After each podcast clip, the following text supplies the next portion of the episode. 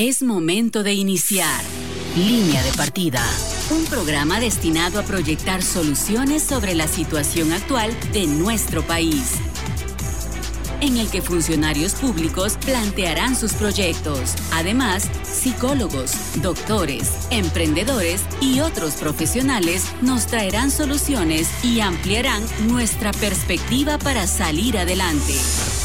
Línea de Partida por el 1073. Volviendo a las raíces. TGW, la voz de Guatemala.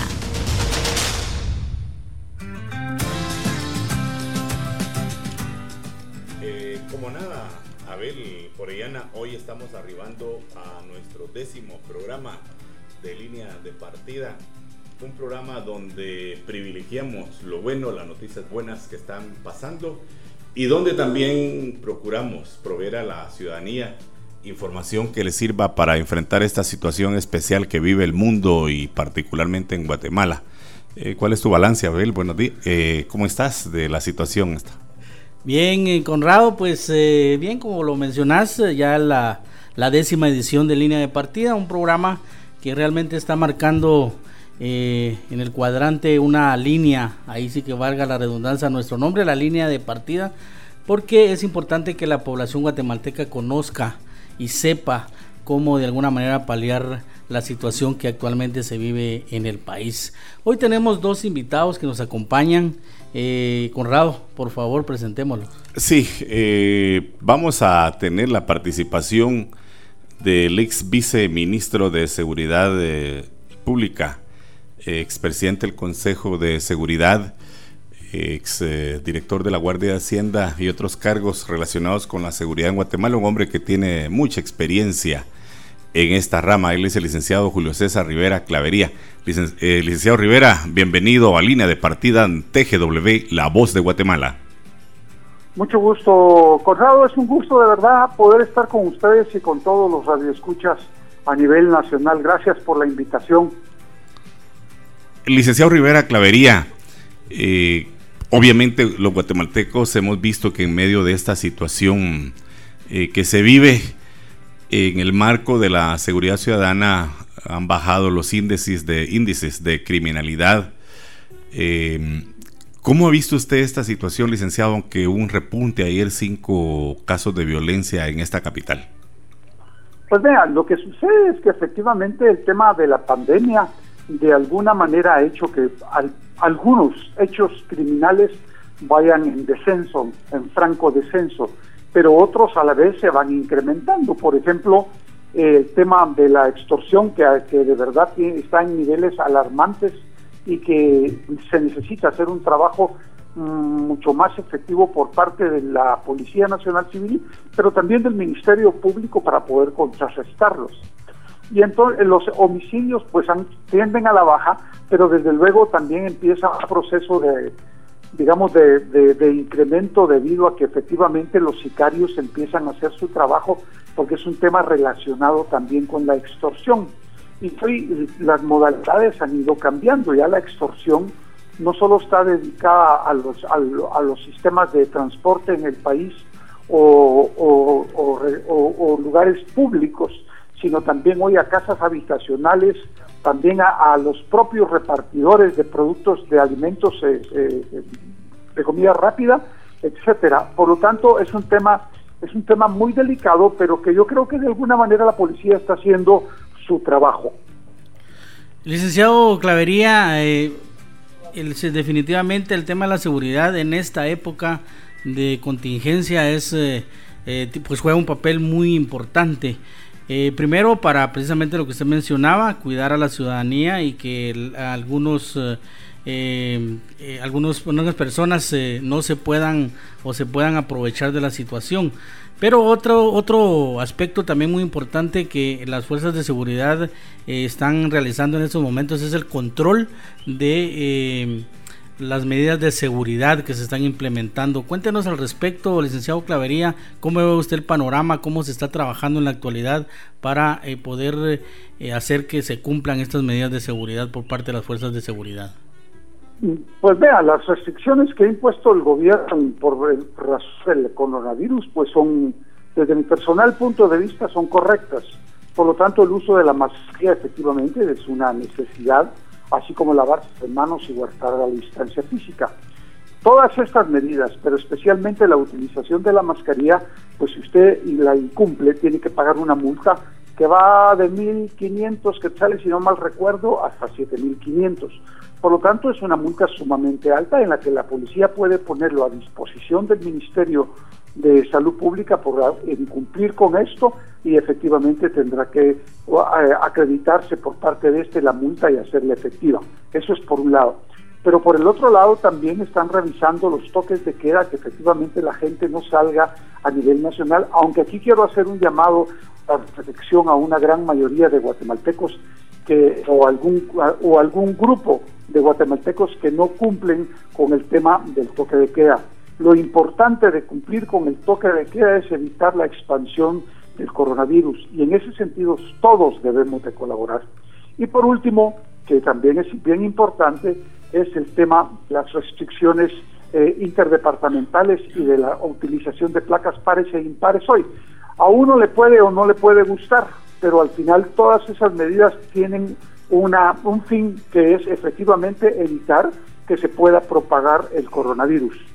Yo lo decía precisamente hoy en un programa de televisión que uno de los graves problemas que enfrentamos en el país, que las redes sociales, la red, la red, la red social, la internet está siendo mal utilizada por algunas personas que corren rumores, noticias falsas o, mal, o información que no es correcta, diciendo que el coronavirus es una enfermedad, pero que efectivamente no hay ningún problema. No es cierto, es letal y lo único que uno tiene que revisar y ver es qué pasó en China, en Asia, qué está pasando, qué pasó en el continente europeo, qué está pasando en, la, en América, especialmente Estados Unidos, Brasil, Perú, Ecuador, etcétera, en donde la cantidad de muertos se ha elevado de una manera terrible. Y lo que queremos los guatemaltecos es que efectivamente el número de infectados no solo sea menor, sino que no tengamos esa cantidad de muertos. Y para eso también la policía está haciendo la otra parte del trabajo cuidar a los que están en cuarentena, de cuidar los centros de salud, etcétera. Pero el problema es que cuando se dispensa tanta gente para eso, se descuida el tema de la seguridad y por eso es que en algunos casos se dispara el tema de la criminalidad. Licenciado Rivera Clavería, eh, ¿alguna recomendación especial a las autoridades para que pudieran lograr mantener en niveles bajos los índices de criminalidad y otros fenómenos que usted detallaba? Esto es para cuando Guatemala pueda volver a la, entre comillemos, la normalidad. Primero hay que hacer un, un, ah, un trabajo de investigación académica y un trabajo eh, de, investigación sobre la base de la experiencia operativa. Y sobre esa base revisar qué, cuáles son aquellos delitos que podrían incrementarse dependiendo de los efectos que haya producido la pandemia en la propia sociedad. Yo tengo mi propia percepción y es que efectivamente la, esta pandemia no solo está produciendo graves problemas en el, en el área de salud, sino también en el área económica y en el área social. Por lo tanto, ¿qué delitos son los que, según yo, se van a incrementar? Se van a incrementar la gran mayoría de delitos patrimoniales, desde estafas, robos, hurtos a residencias, a comercios, extorsiones, sicariato, que va aparejado a la extorsión, eh, asesinatos, etcétera, que son los delitos mm, por, naturaleza que, que, van a ser, se van a incrementar. Por lo tanto, ahí es donde hay que enfocar todas las baterías, eh, porque los delitos que, que cometen las redes criminales, como el trasiego de armas, el, tráfico de migrantes, la trata de personas o el tráfico de drogas, se sigue manejando, pero eh, eh, se puede ir combatiendo en la forma como se ha venido haciendo. Pero lo más importante es detener aquellos delitos o con tratar de contener aquellos delitos que van a afectar la economía y el bolsillo de los guatemaltecos. ¿Cuál es su eh, eh, lo que usted prevé, licenciado, que pueda pasar en materia de seguridad ciudadana, en narcotráfico, después de esta situación que estamos viviendo? Si no hay si no hay apoyos para la clase clases populares y a la clase media si no se apoya con créditos blandos de largo plazo a la micro, pequeña y mediana empresa, vamos a ver un reapunte de, los delitos especialmente que comete las eh, estructuras criminales, porque de alguna manera la gente va a buscar eh, qué hacer para comer, ellos y su familia. Y en ese sentido, todos tenemos que ir cediendo parte. Yo creo que efectivamente el gobierno tiene que buscar alternativas para darle a, a micro, pequeña y mediana empresa favorecerlos con créditos, como le vuelvo a repetir, créditos blandos y de largo plazo, para que éstas puedan mantenerse, mantener las plazas de trabajo necesarias y, y, y reiniciar su actividad productiva lo más pronto posible, guardando desde luego todas las medidas de prevención y de seguridad que el propio gobierno central ha diseñado. Y por último, eh, yo sé que la plata no alcanza para los bonos familiares o los 75 quetzales que todos los días tienen que recibir algunos de los trabajadores suspendidos o en cesantía, pero que también es importante apoyarlos y, e ir comenzando a reactivar la economía por fases. Eso es vital para que efectivamente podamos los guatemaltecos tener acceso al circulante, que es tan necesario. Y lo que demuestra, y, lo que yo estoy diciendo no es porque yo sea un, un, experto en economía, porque desde luego no lo soy, ese no es mi campo, pero lo que sí me, lo que sí me ha enseñado la experiencia de los años es que usted tiene que voltear los ojos a otros países, por ejemplo en Europa, por ejemplo en Sudamérica, y ver qué es lo que ellos están haciendo para ir eh, recuperando su economía, porque todo el mundo, eh, los jefes de Estado de todo el mundo están aterrorizados ante la debacle que, económica que están sufriendo sus países, porque son economías que se han tardado décadas en construir y que en semanas se han destruido. Por lo tanto, eh, si nosotros, que tenemos una economía tan pobre, tan limitada, con altos niveles de pobreza, de, de, de, de marginalidad, eh, eh, en Guatemala tenemos que buscar alternativas para que la gente tenga acceso a rápido, a puestos de trabajo, dinero que le permitan vivir dignamente y comer, porque de otra manera, lo seguro, Conrado, el crimen organizado y los delitos patrimoniales se van a incrementar de una manera exponencial. Licenciado, usted que conoce las fuerzas de seguridad eh, desde adentro, en una convivencia a través de todos estos años que tiene de trabajar en esta área de seguridad ciudadana, ¿cómo cree usted que está la moral de los agentes de PNC? Eh, tomando en cuenta que varios de ellos, este, unos están en cuarentena y otros eh, han dado positivos del coronavirus, como expuso aquí el director Edwin Mayen. Usted que conoce bien el lado humano de los policías, eh, ¿Cómo ve eh, que está actuando la policía reducida, pero siempre en las calles? Dos cosas le voy a decir. Una es que efectivamente eh, al interno de la, de la policía lo que hay también es un poco, es bastante desmoralización porque los, eh, los el equipamiento que, que deberían de tener para poder seguir haciendo su trabajo en la calle no lo tienen. Guantes, mascarillas, gel, etcétera. Eso es vital porque nadie quiere eh, hacer un procedimiento de cacheo, o sea, de, revisión de personas, ni siquiera de papeles, porque tienen miedo de contagiarse. Independientemente de eso, el número de contagiados se va a elevar. Al elevarse el número de contagiados, se reduce el número de elementos policíacos en la calle. A eso súmele vacaciones, a eso súmele enfermos, a eso súmele todo lo, los que tienen que, no van a estar en ese momento y usted va a tener una policía diezmada si nos descuidamos. Eh, yo lo advertí desde un principio, desde un inicio, y creo que no se tomaron las medidas necesarias. Esto implica inversión. A la policía hay que darle los elementos para que puedan hacer su trabajo. algunos de ellos no están contentos, se lo digo porque yo he platicado con ellos, pero creo que hay que hacer un esfuerzo para que esos eh, recursos también eh, puedan llegar a la policía en equipo para que puedan hacer su trabajo. De otra manera, la policía no va a seguir haciendo el trabajo porque también ellos son seres humanos y tienen miedo de contagiarse. ¿Y cómo ve usted la designación del licenciado Oliverio García Rodas como ministro de Gobernación? Pues vea, yo, a ver, como un hombre, como un hombre con mucha experiencia política que puede hacer un buen trabajo, es un abogado que conoce el tema penal, que tiene relación con el Ministerio Público, buena relación con gente del Ministerio Público, con el organismo judicial, que al final eso es lo más importante, porque el trabajo operativo pues lo hace la policía y es quien, quien tendrá que rendir cuentas, pero a él le corresponde la conducción política y la conducción administrativa y financiera del ministerio.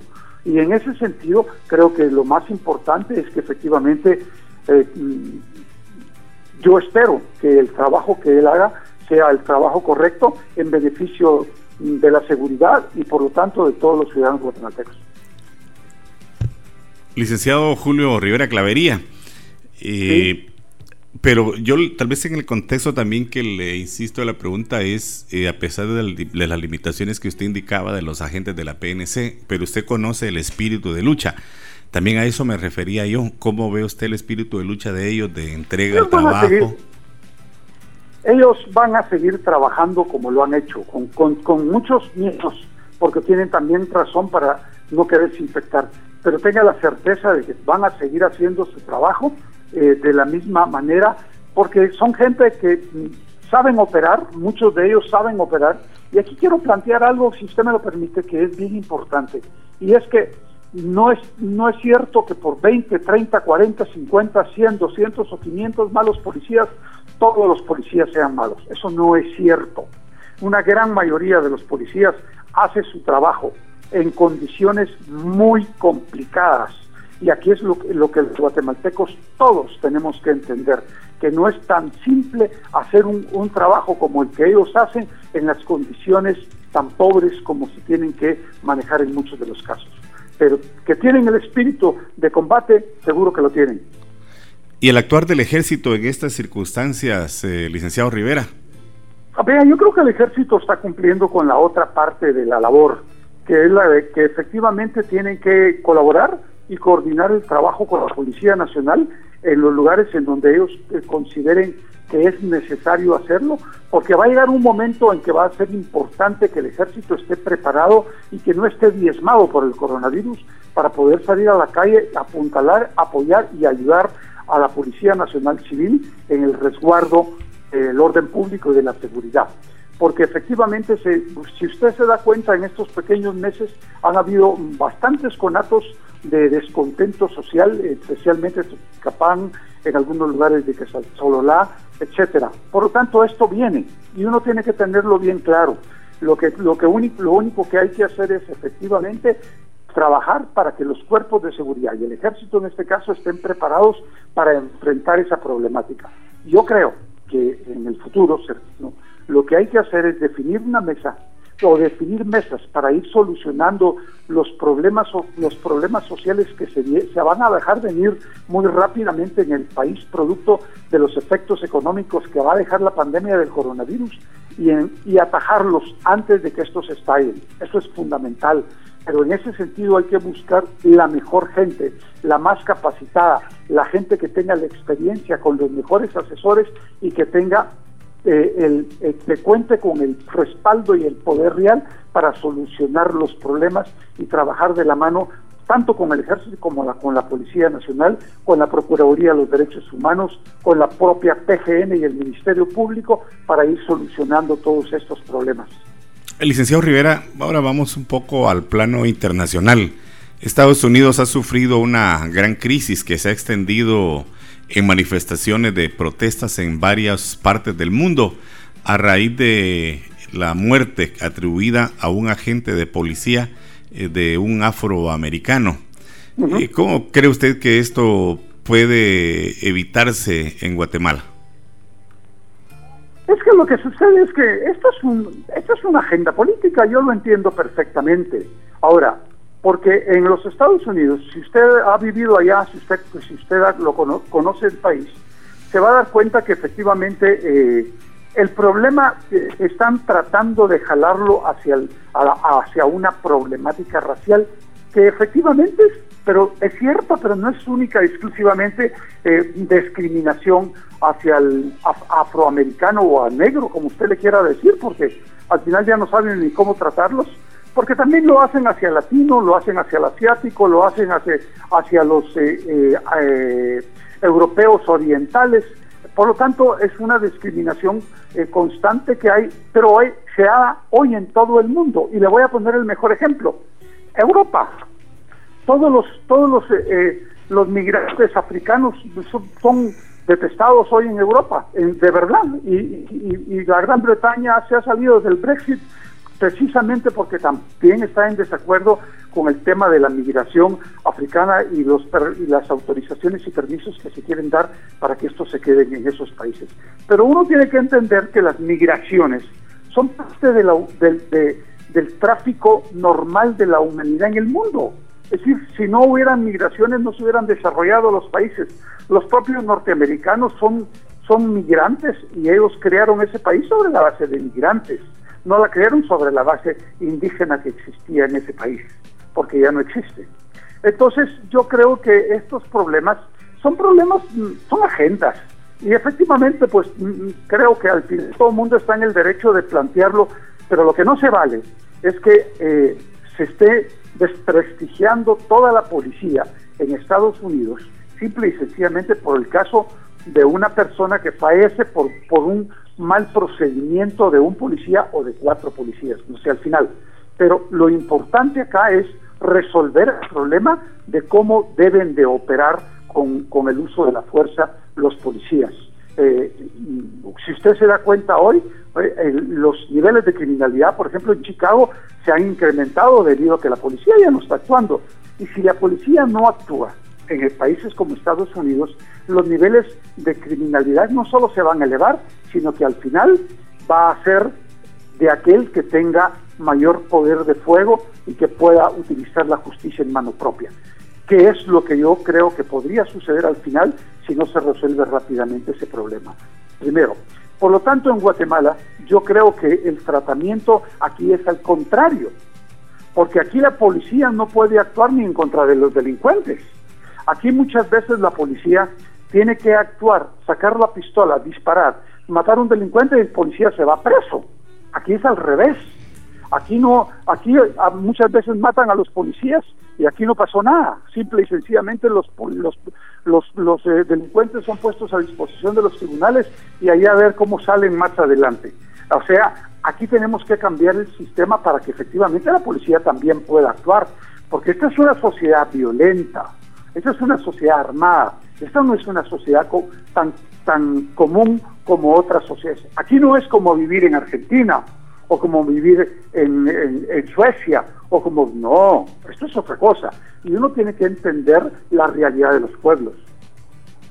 Ok, agradecemos mucho al licenciado Julio César Rivera Clavería, ex eh, ministro de Seguridad Ciudadana, por haber compartido con nosotros estos interesantes tópicos durante esta media hora. Muchas gracias, licenciado.